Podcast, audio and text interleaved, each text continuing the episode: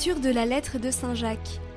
Mes frères, dans votre foi en Jésus-Christ, notre Seigneur de gloire, n'ayez aucune partialité envers les personnes.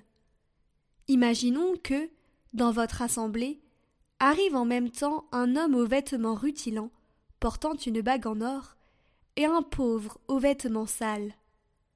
Vous tournez vos regards vers celui qui porte le vêtement rutilant, et vous lui dites Assieds-toi ici, en bonne place. Et vous dites au pauvre Toi, reste là debout. Ou bien Assieds-toi au bas de mon marchepied. Cela, n'est-ce pas faire des différences entre vous et juger selon de faux critères? Écoutez donc, mes frères bien-aimés. Dieu, lui, n'a-t-il pas choisi ceux qui sont pauvres aux yeux du monde pour en faire des riches dans la foi? Et des héritiers du royaume promis par lui à ceux qui l'auront aimé Mais vous, vous avez privé le pauvre de sa dignité. Or, n'est-ce pas les riches qui vous oppriment et vous traînent devant les tribunaux? Ce sont eux qui blasphèment le beau nom du Seigneur qui a été invoqué sur vous. Certes, si vous accomplissez la loi du royaume selon l'Écriture, tu aimeras ton prochain comme toi-même, vous faites le bien. Mais si vous montrez de la partialité envers les personnes, vous commettez un péché, et cette loi vous convainc de transgression.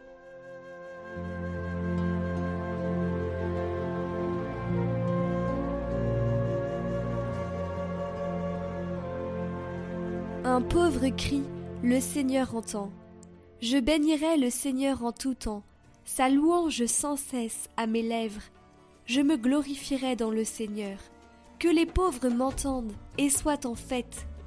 Magnifiez avec moi le Seigneur, exaltons tous ensemble son nom. Je cherche le Seigneur, il me répond. De toutes mes frayeurs il me délivre. Qui regarde vers lui resplendira, sans ombre ni trouble au visage. Un pauvre cri, le Seigneur entend. Il le sauve de toutes ses angoisses.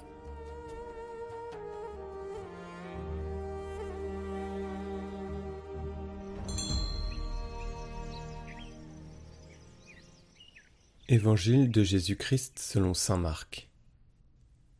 En ce temps-là, Jésus s'en alla, ainsi que ses disciples, vers les villages situés aux environs de Césarée de Philippe. Chemin faisant, il interrogeait ses disciples. Au dire des gens, qui suis-je? Ils lui répondirent Jean le Baptiste, pour d'autres, Élie, pour d'autres, un des prophètes et lui les interrogeait. Et vous, que dites-vous? Pour vous, qui suis-je? Pierre, prenant la parole, lui dit Tu es le Christ. Alors, il leur défendit vivement de parler de lui à personne. Il commença à leur enseigner qu'il fallait que le Fils de l'homme souffre beaucoup, qu'il soit rejeté par les anciens, les grands prêtres et les scribes, qu'il soit tué, et que trois jours après il ressuscite. Jésus disait cette parole ouvertement. Pierre, le prenant à part, se mit à lui faire de vifs reproches. Mais Jésus se retourna, et voyant ses disciples, il interpella vivement Pierre. Passe derrière moi, Satan. Tes pensées ne sont pas celles de Dieu, mais celles des hommes.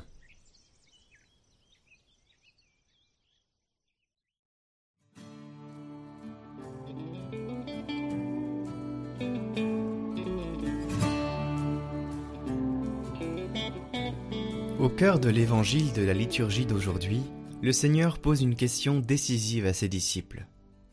Et vous, que dites-vous? Pour vous, qui suis-je? C'est la question cruciale que Jésus nous répète à nous aussi aujourd'hui. Qui suis-je pour toi? Qui suis-je pour toi qui a accueilli la foi, mais qui a encore peur de prendre le large sur ma parole?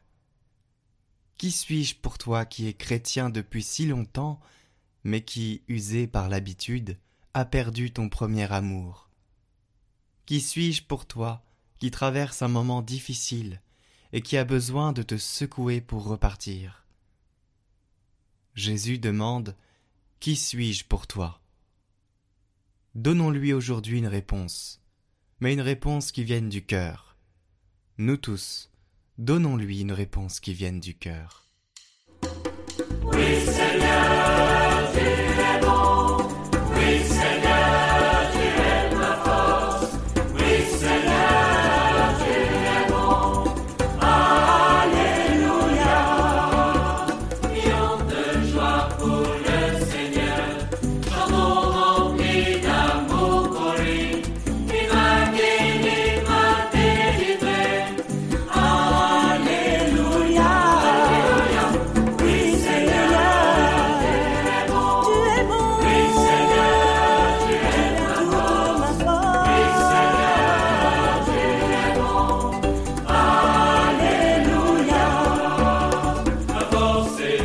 joie son